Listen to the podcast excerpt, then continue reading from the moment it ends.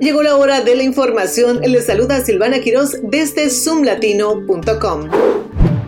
Una mujer fue agredida sexualmente por un hombre armado con un machete en un sendero de un parque popular de Silver Spring, según informó la policía. La policía del condado de Montgomery dijo que la víctima y una amiga estaban almorzando cuando el hombre les atacó en el sendero de Northwest Branch, cerca de Columbia Pike y Burns Mill East Park.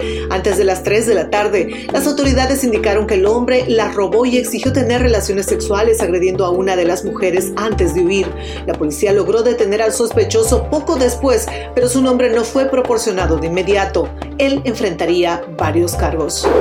En otras noticias, el gobernador de Maryland, Westmoreland, ha firmado medidas de control de armas en ley, lo cual ha llevado a la Asociación Nacional de Rifle a presentar una demanda federal en su contra. La legislación responde a un fallo de la Corte Suprema que anuló una ley similar en Maryland que requería una justificación específica para obtener un permiso de portación de armas ocultas. Las nuevas medidas eliminan ese requisito, pero también imponen restricciones en ciertas áreas. La legislación incluye disposiciones que prohíben portar armas de fuego en ciertos lugares, elevan la edad mínima para obtener permisos y establecen restricciones para personas con antecedentes penales o problemas de salud mental.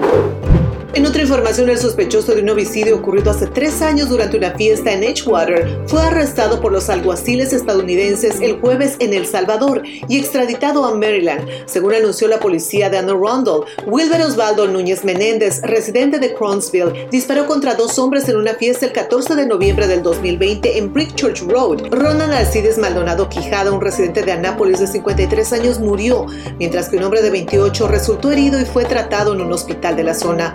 En el momento del doble tiroteo, Núñez tenía 25 años. Ahora enfrenta diferentes cargos, entre ellos homicidio.